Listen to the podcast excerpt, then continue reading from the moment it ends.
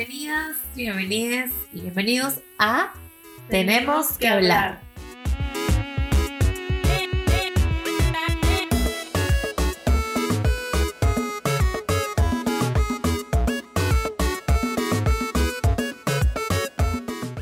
Bienvenidos a el episodio número 3 de Tenemos que hablar, su podcast de confianza.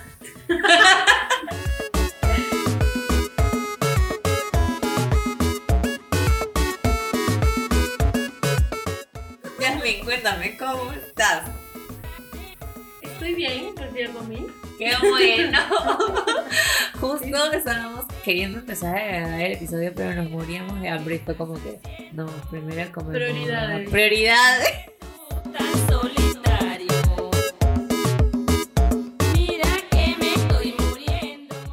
Con hambre no se puede conversar. No, porque estás planeando la comida, mamá. Exactamente. Así que con la pancita llena, Corazón contento. corazón contento, episodio hecho. Ahora que te has ido lejos, ya no regrese ya. ¿Cómo estás, Clau? Ha sido una semana así como que de emociones encontradas. por asuntos personales y por la vida y porque Mercurio retro obviamente también.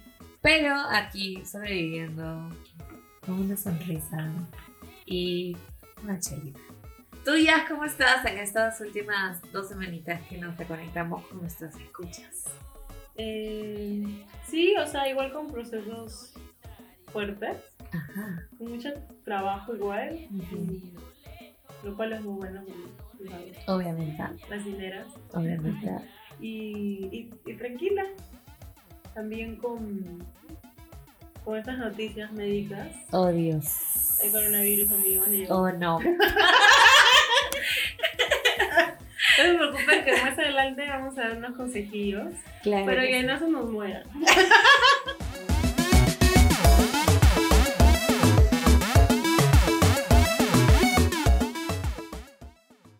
Entonces, cuéntame ya, ¿cómo se llama el episodio número 3 de Tenemos que hablar?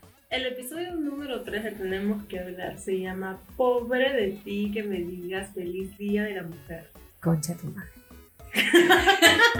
No regrese ya, no vuelva ya.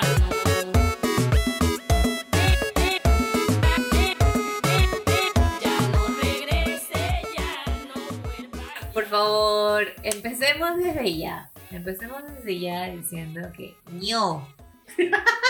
que Ño. ño. No anden feliz. Hombres. Hombres especialmente. No anden felicitando a nadie por el Día de la Mujer porque no se trata de eso. Se trata de conmemorar otro tipo de luchas, ¿no? Exacto. Más que, no sé, sacarlas a comer o regalarles Exacto. cosas para la cocina, que es súper patriarcal. Es como, no lo hagan, por favor. No, el Día de la Mujer es un día para echar luz a todas aquellas brechas, aquellas diferencias, aquellas desigualdades que marcan la vida de las mujeres en su diversidad. No sé para dónde voy, pero voy. No sé para dónde voy, pero voy, voy. No sé para dónde voy, pero voy. No sé para dónde voy, pero voy. Si bien es cierto, fue, se acaba de dar, ¿no? el 8 de marzo. Estamos en el mes de marzo. Es, el, es, es como un mes para poder reflexionar, cuestionarnos acerca de todos, todos los temas en torno a la desigualdad, a las brechas que existen. Exactamente. Aparte de conversar sobre temas relacionados al 8M, también queremos ver cómo a nivel personal muchas mujeres vivimos eh, la vida laboral, la vida del trabajo.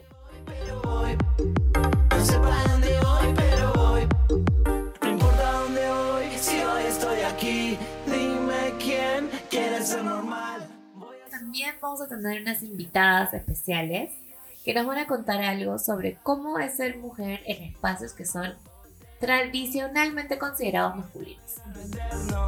De Lima a Medellín, merengue y Panamá. Bajo la lluvia, torta frita en Uruguay. Es que no importa mi destino, yo quiero salir. Quiero gritarle a mis sentidos que estoy para vivir sin Entonces vamos a empezar por, por el inicio. Vamos a empezar. Vamos a empezar bien. Exacto, vamos a empezar donde raíz, la raíz de las cosas y Yasmin nos va a contar un poquito de dónde viene este día y por qué existe. No sé para dónde voy, pero voy. No sé para dónde voy, pero voy. Vamos primero por lo primero. ¿Cuál es el origen de este día? Para- Todo lo deberíamos saber ya, pero igual. Vamos a repasarlo para tenerlo todo bien clarito. Porque tenemos que hablar. Obviamente. Bueno, las raíces se remontan a la ciudad de Nueva York Oh my en 1908, cuando más de 15.000 mujeres marcharon en esta ciudad exigiendo sus derechos por eh, un mejor pago, el derecho a votar y a menos Ajá. horas de trabajo. Ajá. Entonces eso es como que el punto más importante ¿no? Del 8M. ¿En qué año era, perdón? 1908. 1908. Ujú. Entonces, eh, luego, en una conferencia en 1910, una mujer llamada Clara Zetkin eh, se presentó la idea de hacer o de generar pues, un Día Internacional de, de la Mujer. Es, ¿En qué año? Eso es en 1910. 10. O sea, dos años después de, ah, de este- dos años después de Claro. la manifestación de 15.000 mujeres en Nueva York fue esta conferencia. Ajá. Muy bien. Eh, y en 1911 Ajá. se ya celebró por primera vez en Austria, en Dinamarca, en Alemania y en Suiza. Y luego en 1913 ya, eh, ya se como decidió establecer el 8 de marzo como el Día Internacional de la Mujer Ajá. para que se celebre en todos los países del mundo. ¿no? Ajá. Y un dato interesante, A ver, cuéntame. Cuéntame, chica. que en el 2011 el expresidente Barack Obama de Estados Ajá. Unidos proclamó que marzo sería el mes de la historia de la mujer. Entonces es importante ver también cómo ha ido evolucionando, pues, ¿no? Esa Claro. fecha.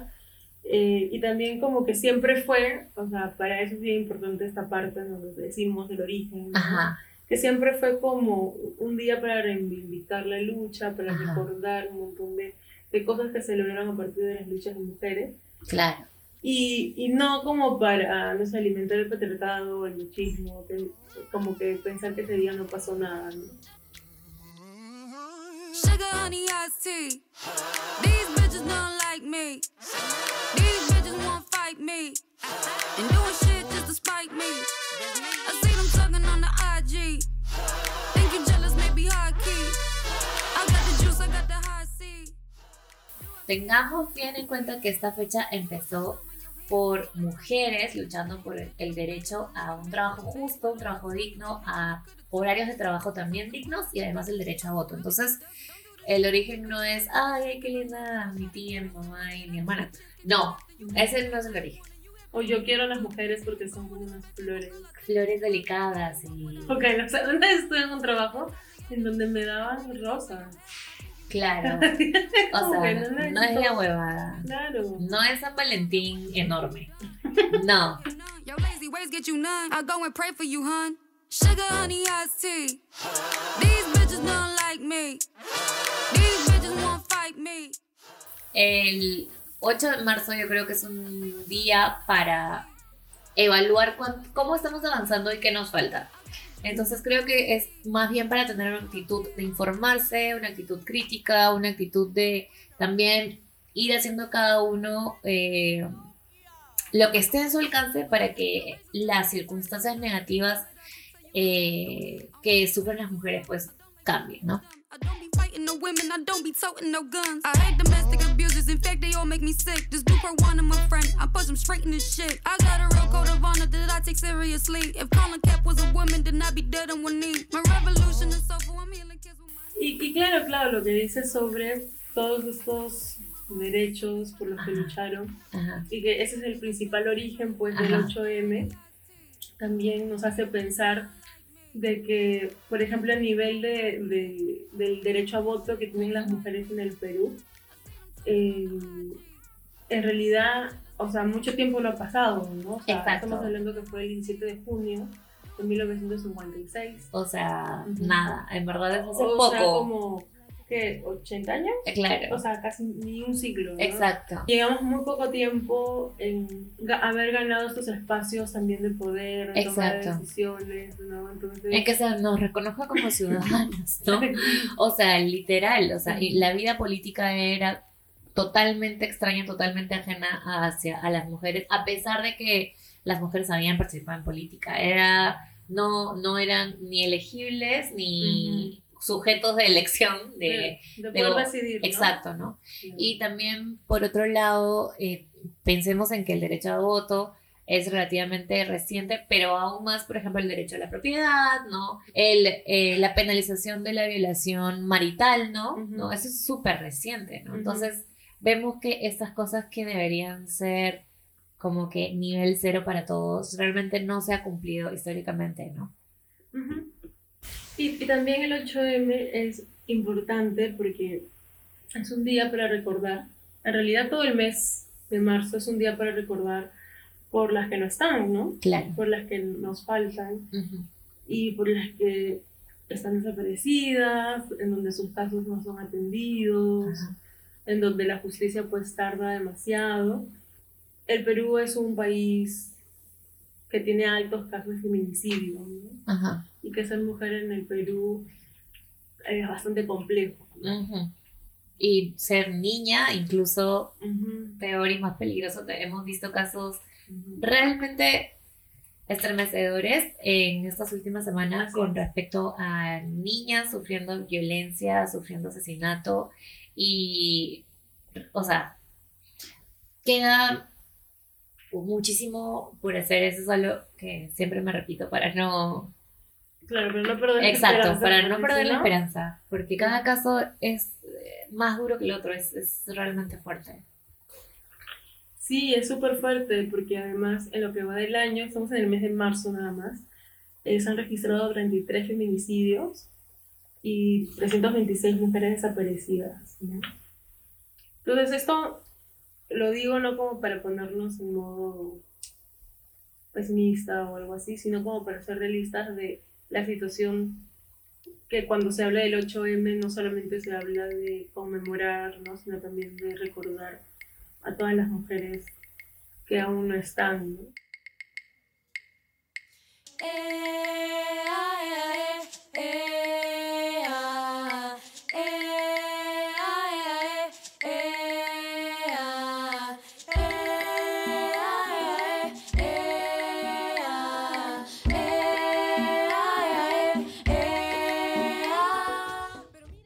Entonces, vamos a empezar con el tema de las mujeres en el trabajo.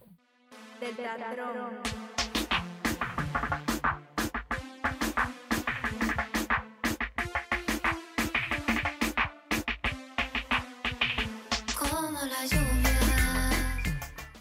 Para mí, una de las cosas que más me impactó de empezar a trabajar en mi vida era lo chocante que fue para mi familia. A mis papás les costaba mucho la idea de que yo empezara a trabajar. Ujú. Porque era una niña, ¿no? que, eh, porque era su hijita que tenía que quedarse en casita. Y yo, ni bien cumplí 18 años, empecé a trabajar. Entonces yo vivía con mis papás y había todo, esta, todo esta, este problema alrededor de que una chica trabaje, ¿no? Supuestamente se expone a peligros, ¿no? O sea, siento que hay también una presión de que las mujeres empiecen más tarde a trabajar. Mm, sí. ¿no? Y que eso se vea normal, ¿no? Y eso hace que muchas veces las mujeres tengan menos experiencia laboral al salir de la universidad Que los hombres. que los hombres, Así ¿no? Además de eso, también el primer acercamiento que viví hacia el trabajo era cómo se vivía el trabajo en mi casa, porque mi papá trabajaba y mi mamá es ama de casa. Había, eh, y creo que en, en muchos hogares, o sea, la idea de que el, el hombre no hace nada de trabajo de casa. Me ha pasado incluso con roommates que son hombres, vivimos juntos, pero que no saben Nada, no, no saben, no saben vivir, mañas, porque nunca tuvieron que aprender. Y claro, si, si mamá se enferma un día y, y papá tiene que cocinar, es como que salimos a comer, ¿no? O es la veintiúnica vez que mi papá cocinó o no. Creo que desde la casa ya vemos una diferencia en el trabajo, porque el trabajo de cuidado es trabajo, y luego al salir a trabajar también vemos que siguen habiendo diferencias en el trato que reciben mujeres y hombres al empezar su vida laboral y ya trabajando, ¿no? Cuando yo estaba trabajando en recursos humanos, hace miles de años, la verdad. Ya. Yo trabajaba en el proceso de selección, o sea, Ya. hacía que hacía entrevistas grupales. Ajá. Entonces, una de las cosas que yo no podía contratar era a madres. O sea, y si contrataban madres, sus hijos tenían que tener más de un año. ¿No? O sea, ¿por qué? Porque por ley, si eh, contratan a mujeres que tienen hijos de edad de lactancia, Ya. o sea, por ley les tienen que dar, pues, una hora libre, ¿no? Claro. Salir una hora antes, ¿no? Entonces no les convenía estratégicamente, económicamente, ¿no? Qué Entonces fuerte. me parecía como que yo sentía que estaba haciendo perder el tiempo a todas esas mujeres Claro. que iban y obviamente no lo obviamente no lo podían poner en el aviso, en la oferta, porque, o sea, si se enteraban era como, Ilegal, literal. Claro, es un proceso de discriminación. Claro. Para mí era muy, muy fuerte, ¿no? Porque también me tocaba gente o mujeres que de repente no cumplían el perfil y ya está, pero había mujeres que sí lo cumplían Claro. y tenían todo el compromiso, porque además gran característica de las mujeres madres que postulaban era que necesitaban mucho el dinero, ¿no? Claro. Entonces te- tenían mucho más compromiso Ajá. que de repente una persona que, que tiene, no sé, que no tiene hijos, me parece algo muy injusto, ¿no? Como que, o sea, siempre hay como esta idea de que eh, son las mujeres que se tienen que adaptar al sistema de trabajo Claro. que hay, ¿no? Y que son cosas que pasan y que cosas como que te preguntan en los trabajos Claro. si piensas tener familia, si estás soltera, es como en las entrevistas de trabajo de qué me sirve a mí Sí, preguntar claro. el estado civil o cuáles son sus, no sé, sus planes Claro. futuros, ¿no? Claro, y además, eh, o sea, en muchos países eso ya es ilegal. Todavía tenemos que avanzar hacia eso, hace que en las entrevistas eh, de trabajo no, no te tengan que preguntar si tienes hijos o no tienes hijos o planeas casarte o no. Sí, era como muy duro, de hecho fue una de las razones por las que ya sentía que ese no era el espacio para seguir ahí. porque habían como diferentes violencias a, pues, o sea, creo que en el sentido de que, o sea, si estás como permitiendo que una mujer madre postule y luego como sabiendo de que no va a pasar, me parece que es bastante Claro. injusto, ¿no? Incorrecto, ¿no?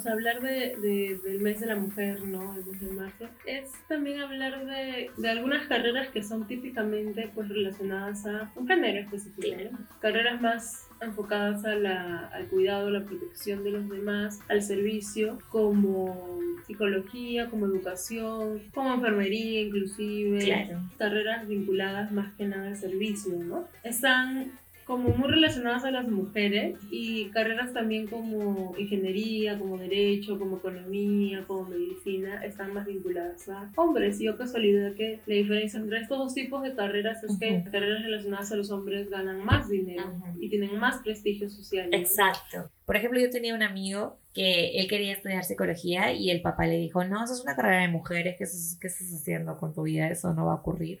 Y como que fue como que todo un, un issue familiar, ¿no? De que a él se le permitiera estudiar psicología porque casi hasta le amenazaron con no dejarle estudiar, ¿no? Y también al contrario, ¿no? O sea, mujeres que quieren dedicarse a áreas que tradicionalmente se han, y, y lo pongo bien en comillas, tradicionalmente se han visto como masculinas, Ujú. también enfrentan bastantes barreras, ¿no? Así es. Y también más difícil llegar a puestos más altos, ¿no? Y cuando una mujer decide acceder a una carrera que no es vista como femenina, hay muchas más trabas.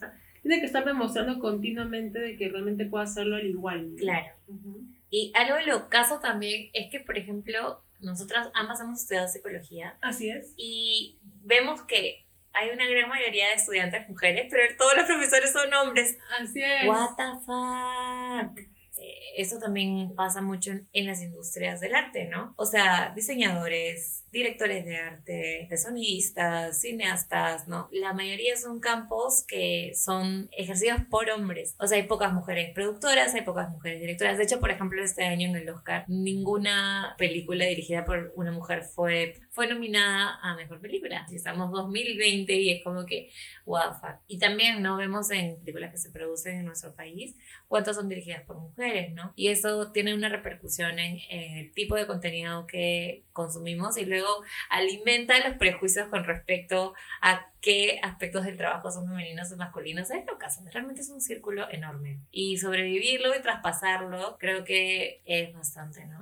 Y lo vemos tanto en los sectores privados como en el sector público, pero también lo vemos, por ejemplo, en las Fuerzas Armadas, ¿no? También lo vemos incluso en la religión organizada, ¿no? Aunque hay movimientos eh, críticos a esto dentro del propio catolicismo y eso me parece importante señalarlo. O sea, vemos que en la iglesia católica hay padres y no hay madres, ¿no? O sea, no hay como que líderes mujeres, ¿no? You. You famous. I know you mad that I made it. With all the time you been hating, you could have turned into something. Sometimes it works out for people, sometimes it really just doesn't. Don't do this shit to be famous. I do this shit cause I love it. I shot an arrow, so fuck it. I took a chance, came from nothing. Vamos a escuchar como lo han vivido nuestras amigas. Think that you bugging. How you want what I have? You ain't working yourself. That toxic energy shit ain't really good for your health. I think you need better goals, cause oh my god, you seem lost. You talking shit about my music, but what the fuck have you dropped? Now what the fuck have you Hola a todas, todes y todos. Soy Verina Díaz Espinosa. Soy ingeniera ambiental de profesión y para comenzar me gustaría agradecerle a Jazz y a Clau que hayan tenido la amabilidad de invitarle a contarles un poquito más de mi historia y de cómo me vengo desempeñando en un área que tradicionalmente ha sido considerada más masculina.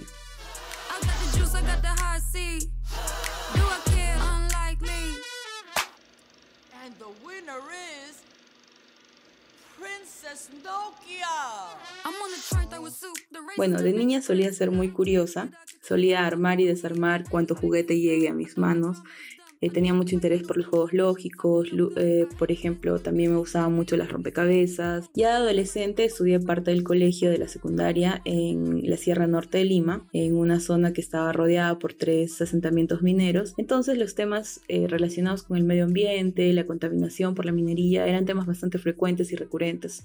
Sin embargo, recuerdo no haber visto muchas mujeres como ingenieras o desempeñándose dentro de, de esas áreas, ¿no? Entonces eh, tenía algunas dudas con respecto, con respecto a eso, pero era algo que, llamaba mucho mi atención. Ya cuando tocó estudiar en la universidad, decidí, en principio opté por una carrera de letras, ya que la carrera que me interesaba no existía en la ciudad donde yo vivo, ¿no? que es Huánuco. Eh, posteriormente se abrió la carrera y pude hacer un cambio, postular y bueno, transitar toda la, vida académica. Sin embargo, en el desarrollo de, de mi vida universitaria, no estuve muy segura de si realmente ese era el área al que yo quería dedicarme, ¿no? Porque tenía una visión bastante limitada de lo que era la ingeniería ambiental. Eh, no conocía el abanico de posibilidades que también se abrían al estudiar una carrera de, ingeniería y que también tenía que ver con la ciencia, ¿no? Ya eh, en, los, en, los, en estos dos últimos años eh, he podido entender mucho mejor y poder eh, darme cuenta de que la, ingeniería ambiental también te abre otras posibilidades y en mi caso relacionadas más a la ciencia, ¿no? Entonces va más o menos por ahí la, la pasión que tengo por, por mi carrera y por lo que estoy haciendo hoy en día.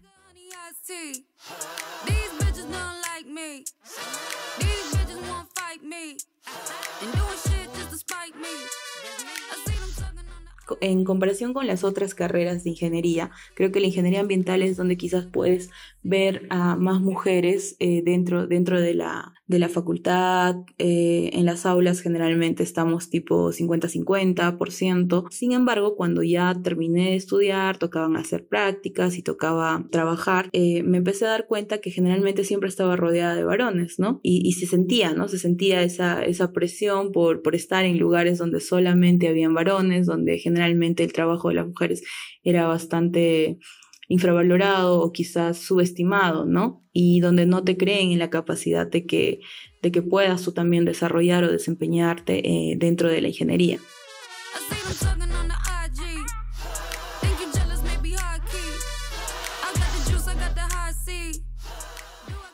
Cuando terminé de estudiar la carrera, decidí eh, dedicarme al área de seguridad y medio ambiente en, obras civiles. Bueno, em, Generalmente tienes que trabajar con el 99% de, de personas, eh, varones, dentro de, dentro de esta área, ¿no?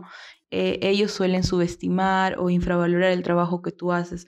Y no solo los trabajadores con los que tú tienes que, lidiar todos los días, sino también muchas veces tus compañeros de trabajo, ¿no? Creen que es un área que hay que tener porque así te lo exigen las leyes y la normativa, pero no porque crean que realmente es importante lo que tú estás haciendo, ¿no? Y por lo menos en temas de seguridad, lo que tú haces es salvaguardar la vida y la integridad de las personas a través de las charlas que tú tienes que dar en las mañanas antes de que todos empiecen a trabajar y que generalmente no son tomadas en cuenta, ¿no? Eh, uno, porque creen que es un área innecesaria y dos, porque también eh, dicen, bueno, es mujer, bueno, si fuese un hombre todavía le hacemos caso, lo acatamos, pero eh, en verdad no es así, pues, ¿no? Porque sabemos que independientemente de tu género, tú estás en toda la capacidad de poder desarrollarte como profesional.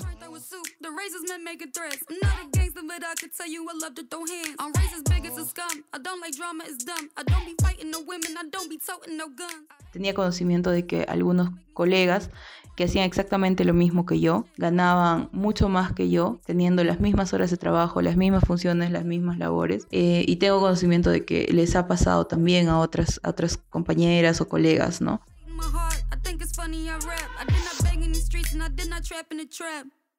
Bien, primero que no tengan miedo, ¿no? Que no tengan miedo, que la ingeniería y la ciencia eh, son áreas a las que cualquiera de las personas, independientemente de nuestro género, se puede dedicar. Por ejemplo, yo actualmente me dedico al área de investigación, área en el que estoy bastante interesada, con la que me, me siento bastante cómoda, en la que creo que las mujeres, por ejemplo, estamos recuperando también terreno dentro de la ciencia. Entonces, en ese sentido, creo que es importante que hayan más mujeres siendo valientes, sin tener miedo y creyéndosela, pues, ¿no? Créetela y creo que lo, más importante es ser curiosa, cometer errores y ser paciente y no rendirnos, ¿no? Al final, eso es lo más importante. No rendirnos, hay que trabajar muy duro. Creo que es necesario que empecemos a recuperar el lugar dentro de la ingeniería y de la ciencia. Considero que esta no solo es una tarea de mujeres, recuperar este lugar y posicionarnos, sino también es una responsabilidad colectiva, ¿no? Ser parte de, de áreas que tradicionalmente han sido dominadas por hombres es importante porque nos permite a nosotras también diseñar nuestro futuro y si nosotras nos atrevemos, entonces ya no seremos solamente ese grupo que se queda mirando cómo otros diseñan nuestro futuro, sino también estaremos en la capacidad de poder hacerlo nosotras mismas, un futuro más equitativo, con más igualdad de oportunidades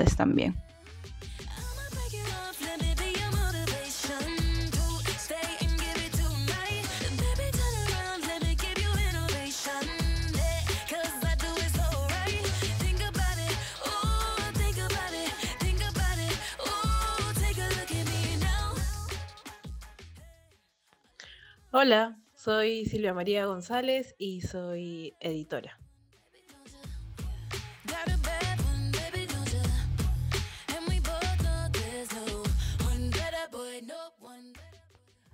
No fue un camino tan sencillo llegar a ser editora, creo. Fue un camino plagado de suerte, eso sí. Eh, en mi casa siempre hubo muchos libros, eh, pero no necesariamente el tipo de libros que a mí ahora me gustan. Y eso era porque eh, tanto mi padre como mi madre son abogados, entonces había mucho código civil, código penal, revistas, ese tipo de publicaciones en realidad que, que estaban alrededor. Entonces, cuando llegó el momento de decidir qué carrera estudiar, eh, parecía el camino más natural escoger derecho. Y, y de hecho, así fue. Eh, yo eh, ingresé a la universidad con, eso, con esa carrera puesta en mi carnet. Em, y es cuando ingreso a la universidad que me doy cuenta que hay otros caminos disponibles, ¿no? Eh, mi, formación en el colegio fue una formación bastante tradicional en el que las humanidades y las artes en general era un tema muy de paporreta, muy por cumplir. Entonces como que nunca me había imaginado que era posible otro camino que no sea estudiar derecho o ingeniería o no sé, medicina. Y yo soy muy mala para los números y me da mucho asco tratar con, con, con, el cuerpo humano enfermo, no sé. Eh, ya.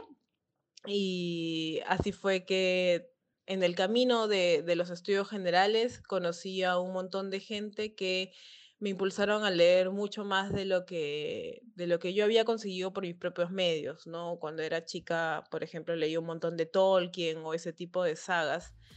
Y cuando entré a la universidad empecé a conocer un montón de, de poesía, que hasta ese entonces para mí era un terreno totalmente desconocido.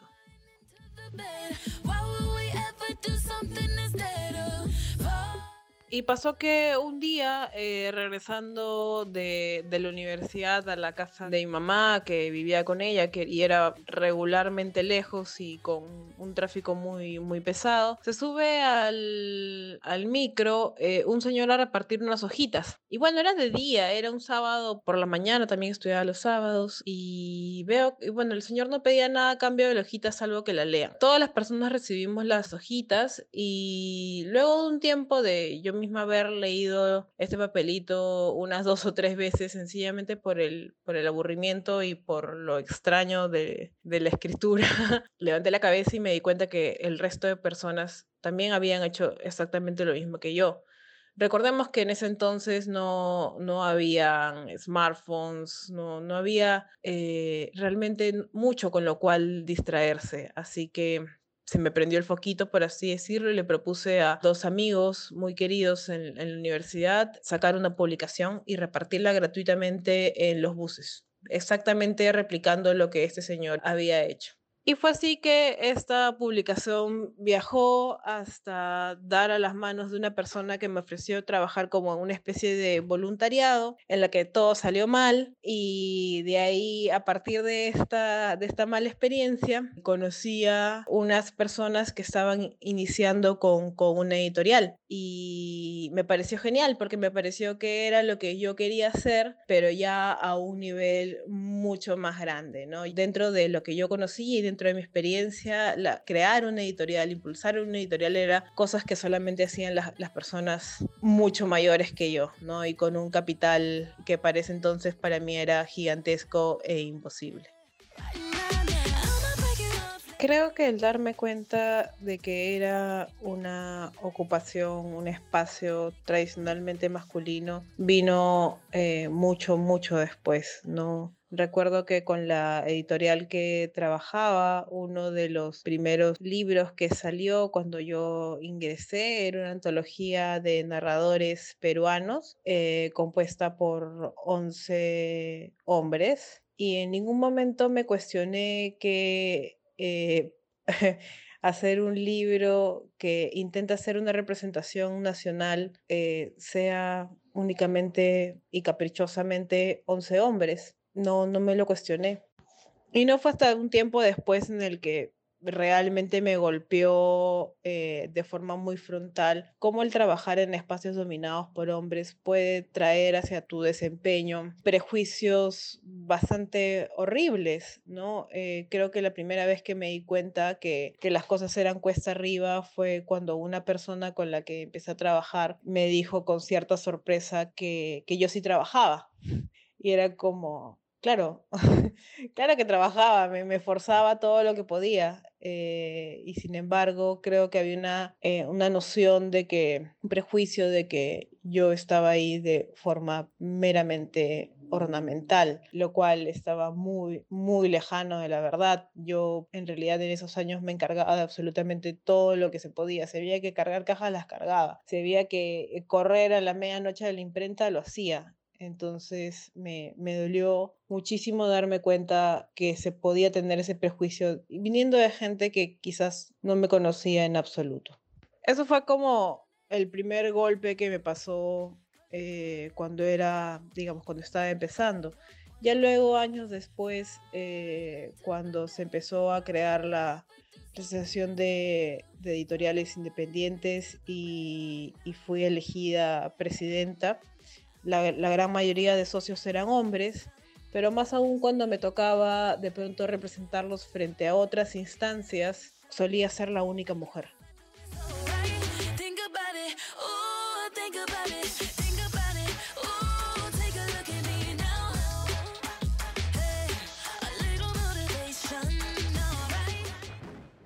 Más que detallar experiencias negativas, eh, me gustaría hablar sobre las consecuencias que tienen esas experiencias negativas y es em, el hecho de que te hacen dudar mucho sobre la calidad de tu trabajo y te hacen dudar mucho sobre el espacio que ocupas. Uno se empieza a, a cuestionar mucho o incluso intenta esconder su propia voz dentro de otras voces, lo cual claramente es un obstáculo para cualquier tipo de crecimiento. Lo bueno, eh, y con lo cual se contrarresta esto primero, es que en experiencias positivas he encontrado espacios para conversar tanto con creadoras, como podría ser escritoras o ilustradoras, como también con otras gestoras, sea también del mismo, del mismo rubro como de otros, en los cuales nos hemos dado cuenta que, que a todas nos pasa lo mismo y que no podemos permitir que nos roben nuestra fuerza.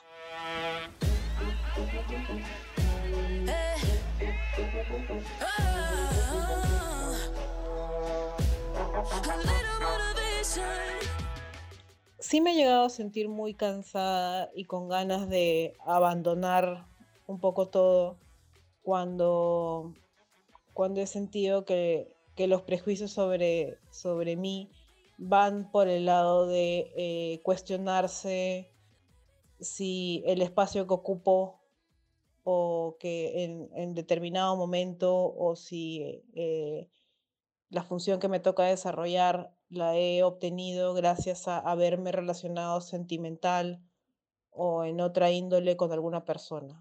Eso siempre hace que, que, que quiera patear el tablero, pero después de sentirme mal un rato, porque la verdad que es un poco inevitable sentirse mal cuando ya uno le ha dedicado tantos años a esto, yo vengo trabajando en esto desde el 2006 eh, aún se dan esas cosas. Pero luego de, luego de, que me pasa el fastidio o, o, incluso la tristeza, creo que siempre hay maneras de, de, de perseverar, ¿no? En todo caso, a veces lo que ha pasado es que he reenfocado mis esfuerzos hacia otros espacios en los que siento que realmente voy a poder tener una voz porque está bien, está súper bien eh, pelear, pero es cierto que también en algún momento se te pueden acabar las fuerzas. Y si no encuentras espacios en los cuales recargarlas, pues esas voces se terminan perdiendo.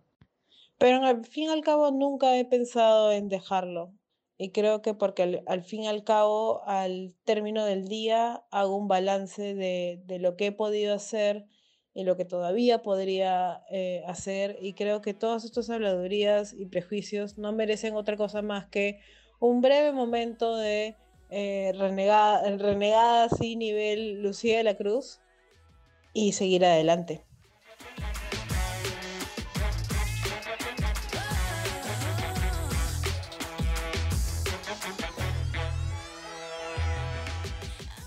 Como recomendación general para ingresar al, al, al, sector editorial, no hay que perder de vista que al fin y al cabo el sector editorial está compuesto por editoriales y las editoriales son empresas, por lo cual hay que desarrollar ciertas habilidades administrativas que permitan mantener el sueño vivo, por así decirlo. Y como mujer ingresando a este sector, recomendaría una mezcla de coraje, eh, ingenio. Eh, creo que ya año a año es más rochoso ver cómo ciertos espacios son únicamente eh, integrados por hombres. Entonces hay que saber cuándo levantar la voz porque sí hay muchas mujeres ahorita haciendo trabajo increíble en, en múltiples aspectos, tanto sea en la creación literaria como en la investigación, como en la gestión cultural. Entonces también yo creo que es parte del rol de la editorial porque, y de la persona que dirige la editorial dar, dar plataformas para que las cosas puedan crecer más.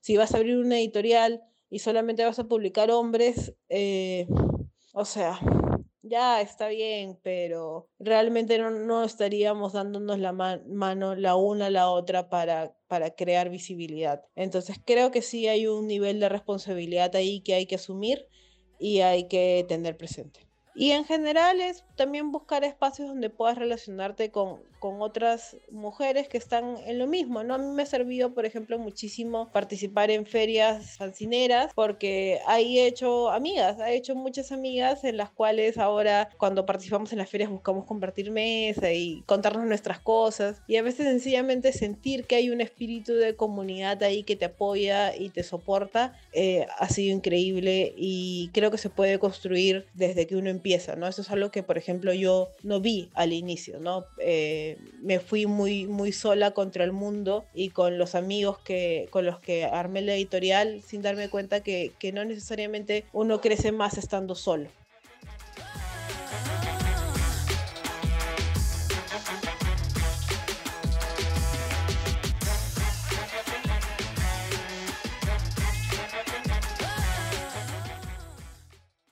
Uf, excelente, excelente escucharlas, realmente. Verina, Silvia, muchísimas gracias por contarnos un poco acerca de sus experiencias.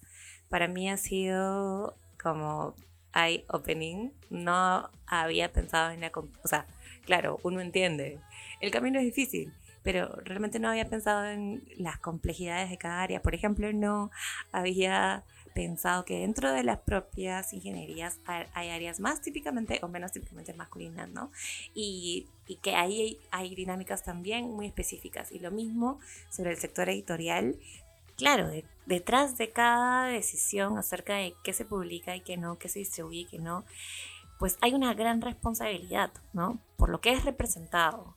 Y me parece tan alucinante que, como menciona Silvia, pues nos pasemos mucho tiempo también naturalizando estas dinámicas y que en un buen momento nos lo cuestionemos porque es tan obvio, tan grotesco el desequilibrio de la representación, ¿no? En muchas áreas del arte y la cultura.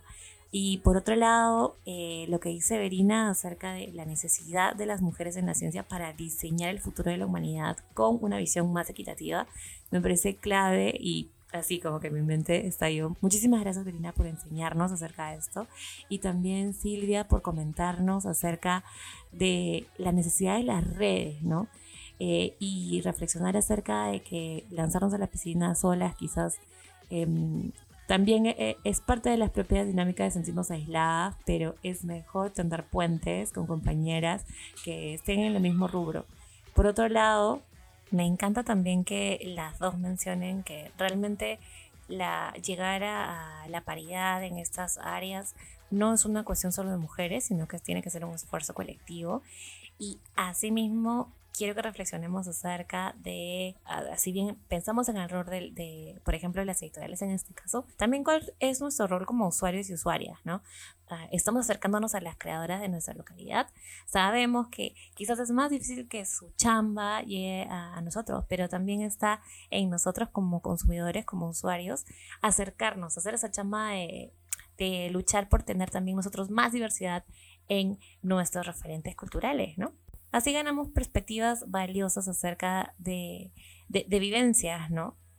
Las palabras clave que mencionan las chicas, eh, perseverancia, curiosidad, seguir adelante y realmente no hacerle caso a los haters, no hacerles demasiado caso. Creo que son eh, consejos súper valiosos y que se aplican para, mm, para, muchas, para muchas aventuras que las mujeres deseen emprender. Muchísimas gracias chicas por ser parte de este episodio.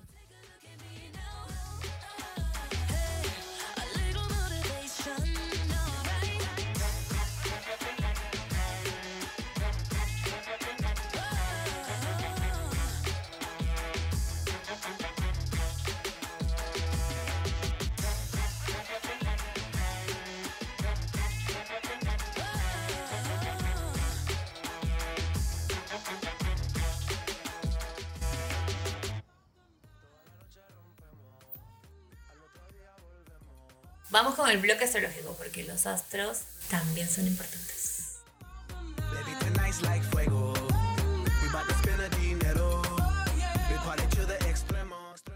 Cuéntanos, Yasmin, ¿de qué vamos a conversar en este hermoso bloque astrológico? Bueno, que el día lunes, o sea, El 9 de marzo se dio la luna llena en el signo Virgo. La luna llena se trata de un momento en donde se cierran algunos ciclos emocionales, ¿no? que generalmente tienen que ver que se comienzan hace seis meses. ¿no? Entonces esta luna llena en Virgo corresponde a la luna nueva del mes de septiembre del año pasado. Entonces, como fijarnos en qué procesos estábamos en ese tiempo, porque eso significa que eh, de repente podemos ver algún avance o podemos ver como una revelación, una iluminación, ¿no? Teniendo en cuenta que también la luna llena impacta en, en- en el signo, ¿no? Entonces, por ejemplo, las personas que son Sol en Virgo, o Luna en Virgo, o Ascendente en Virgo, como que esta, esta luna llena va, va como a darles más señales, más información, más pistas de sus propios procesos también. ¿no? También decir que Virgo es un signo de tierra, es un signo que tiene que ver con, con la planificación, con la organización, es un signo que también tiene que ver con el servicio, Ajá. Con la salud. Entonces también esta lunación puede tener también ese impacto, ¿no? De repente se iniciaron allá por septiembre algunos hábitos de rutina, ahora los pueden ver como más reflejados, manifestados, ¿no? Y, también pues eh, es, un, es una lunación que nos puede permitir pensar en todos los sueños que de repente aún nos falta manifestar o planear, ¿no? Teniendo en cuenta que también eh, acabamos de terminar una retrogradación de Mercurio Ay.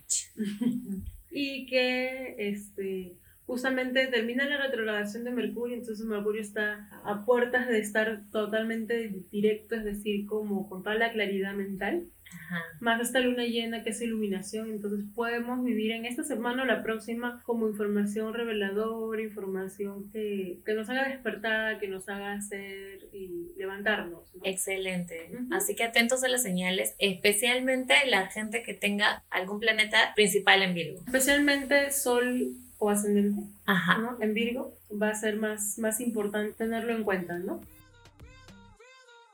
Toda la noche rompemos, al otro día volvemos. Tú sabes cómo lo hacemos,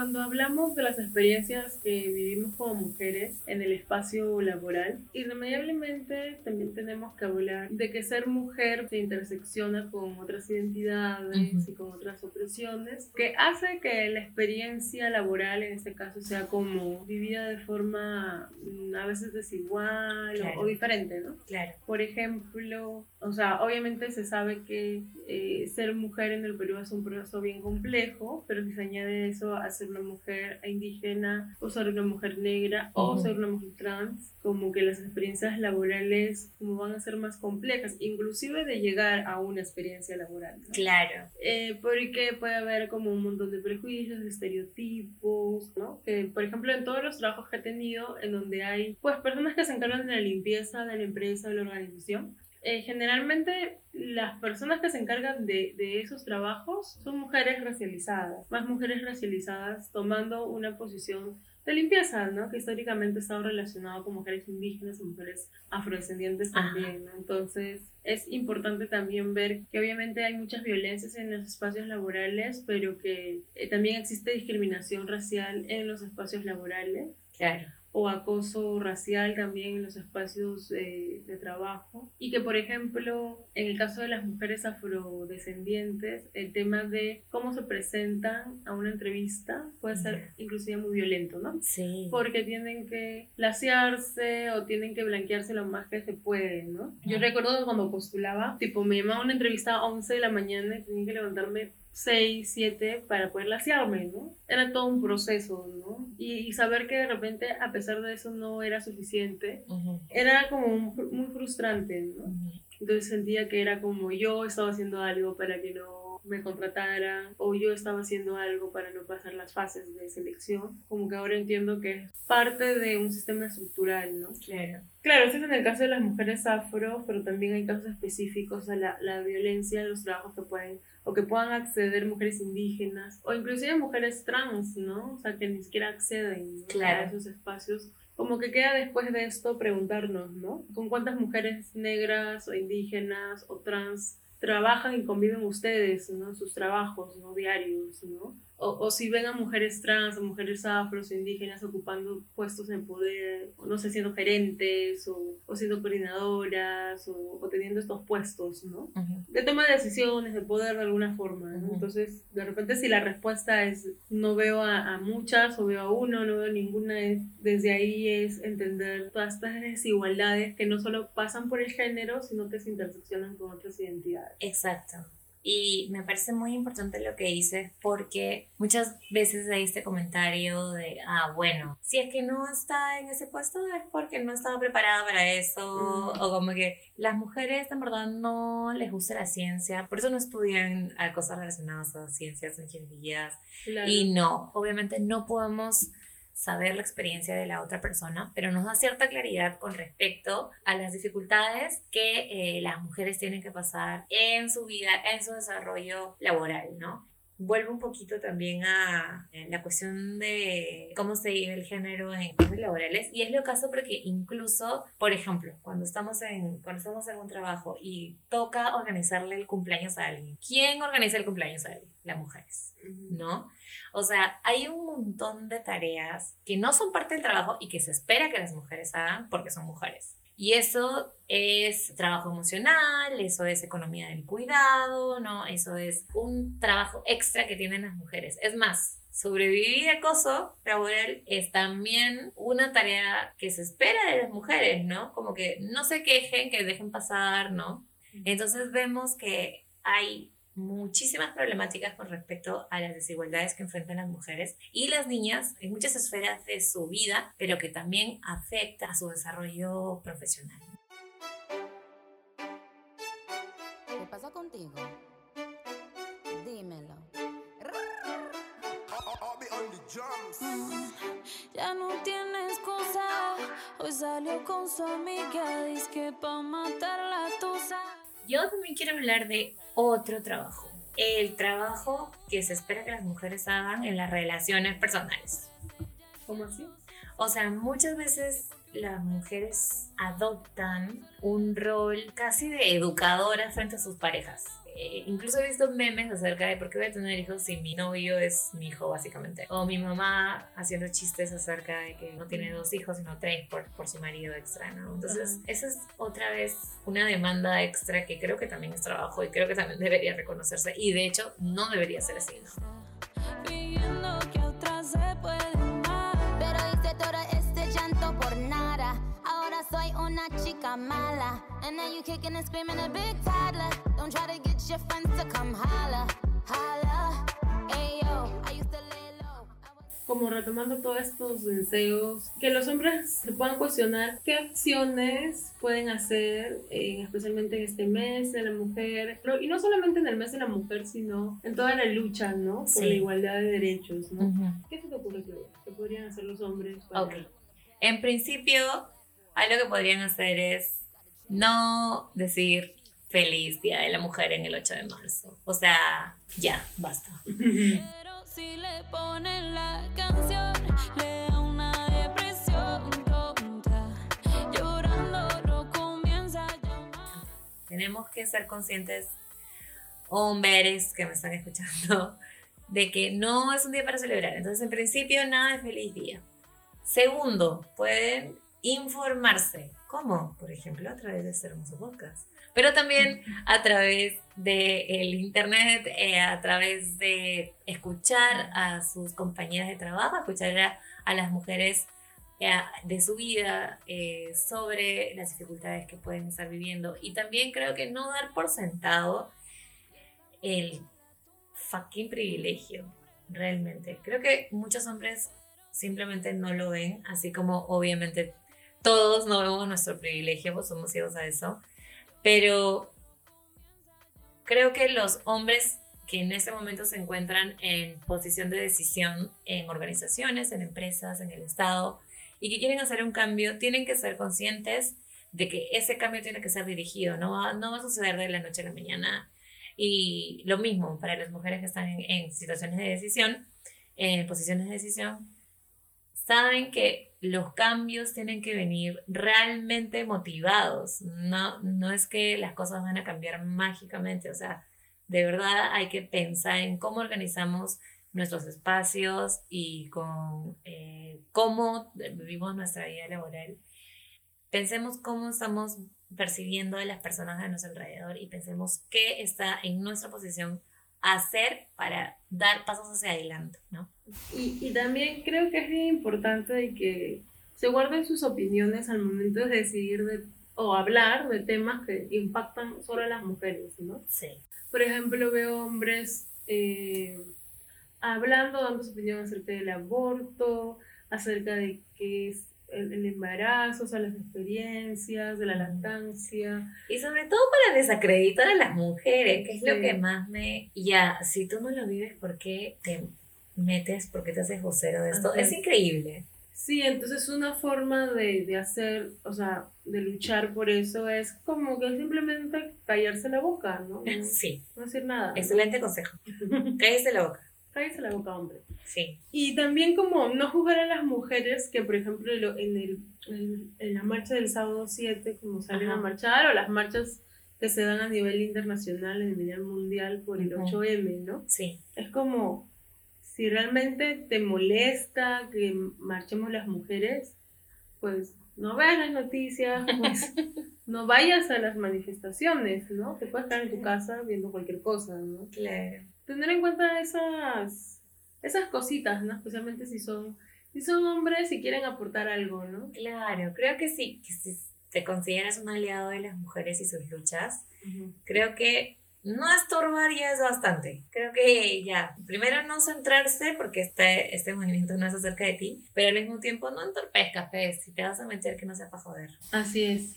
Y si también parte de esto es reconocer que han sido socializados desde el machismo y desde el patriarcado, y reconocer pues que tienen prácticas desde, desde ahí, ¿no? Claro. Y una parte de reconocer es, por ejemplo, veo a veces algunos hombres publicando cosas feministas y cosas así sobre el Día de la Mujer y Sí. sobre las mujeres, la, la igualdad y todo, pero que en las prácticas son como muy machistas, son patriarcales. Entonces, si realmente han identi- identificado que tienen temas machistas, sexistas, pues en sus existencias, sean coherentes y como trabajenlos en procesos individuales, pero no como muestren una idea o una forma de que son supuestamente aliados cuando realmente no, no lo son, ¿no? Otra cosa que creo que los hombres pueden hacer desde ya rápidamente es ser mucho más activos en una división igualitaria de- las tareas de cuidado. ¿no? Creo que eso es un paso súper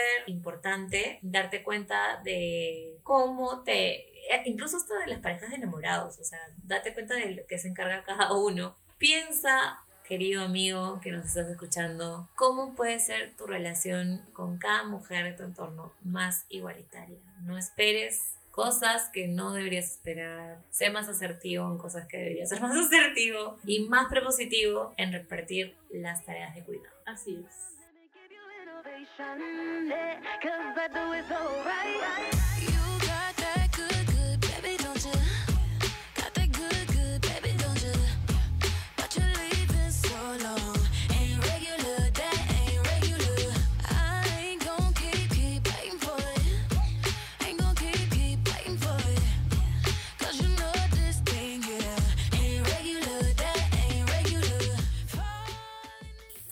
También hay muchas cosas que celebrar, pero yo creo que sí, es un día para renegar. Yo creo que sí, es un día en el que tenemos que tener derecho de renegar acerca de estas situaciones, de hablarlas, de compartirlas, porque si no lo hablamos y si no lo traemos a, la mesa, no va a cambiar nada. Entonces, realmente informarse y ver qué está sucediendo en la vida de las mujeres en su diversidad creo que es necesario, importante y además, por ejemplo, a mí me ayudó también a resignificar mis propias experiencias, ¿no? A darme cuenta que hay situaciones en las que te va a costar más, pues, ¿no?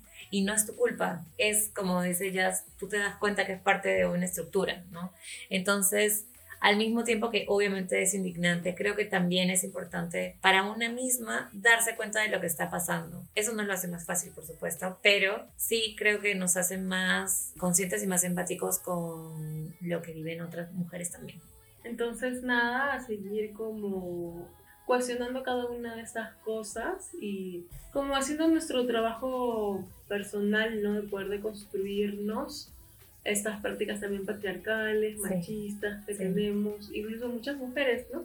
Como porque también hemos sido socializadas dentro de este sistema, ¿no? Entonces es un eh, ejercicio constante, ¿no? De, de pensarse, repensarse, de aceptar algunas cosas que no nos gustan y también de poder transformarlas, ¿no? Sí, sí. Y eh, lo que has dicho es muy importante ya, porque no se trata de que los hombres tienen la culpa, muchas mujeres también, porque estamos dentro de un sistema, repetimos, patrones machistas, sexistas y violentos. Entonces, se trata de darnos cuenta cómo esa violencia afecta de manera distinta a las mujeres en sus entornos. Y nada. Recuerden que pueden seguirnos en Instagram, estamos como tenemos que hablar punto pod y cuéntame ya qué contenido pueden ver en nuestro bello Instagram.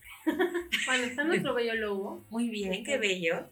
Y están memes, información que hablamos, en los episodios. Hay de todo. en nuestro- Hay de todo. Sí. Y, y por otro lado, pueden seguir a Maya, la tercera participante de este podcast que nunca la escuchan, pero siempre está. Ella es mayapapaya.miau en Instagram para que vean sus bellas fotitos. Y también nos pueden seguir a nosotras. Oh my god. Muy bien, Claudia, lanza el Instagram. El Instagram, cloud.taking.pics. Ella. Ahí está, pues. Jazz, lanza, suelta, suelta el Insta. Eh, me encuentran en Instagram como venus.en.escorpio-bajo. Ahí está para los buena, las buenas pics, los buenos selfies. Y también muchísimas gracias a nuestras amigas que nos ayudaron mandándonos sus audios. Fue excelente. Muchas gracias. Sí, muchísimas gracias por, por permitirnos tenerlas de invitadas a través de sus voces.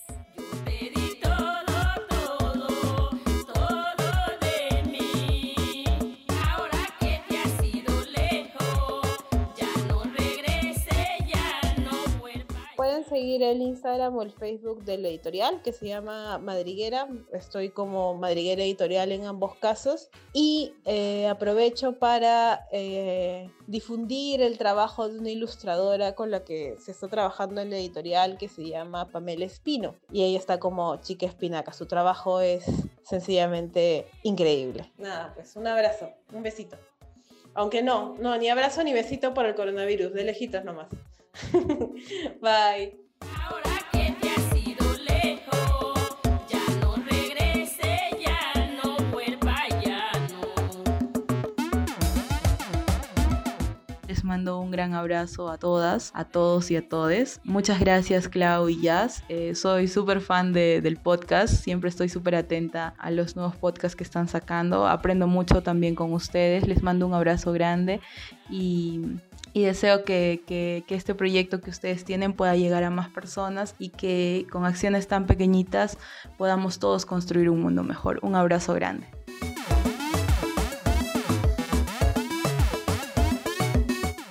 Gracias a todos por escucharnos en el episodio número 3 de Tenemos que hablar. Nos vemos en un próximo episodio. Muy bien, nos vemos. Nos vemos. Chao.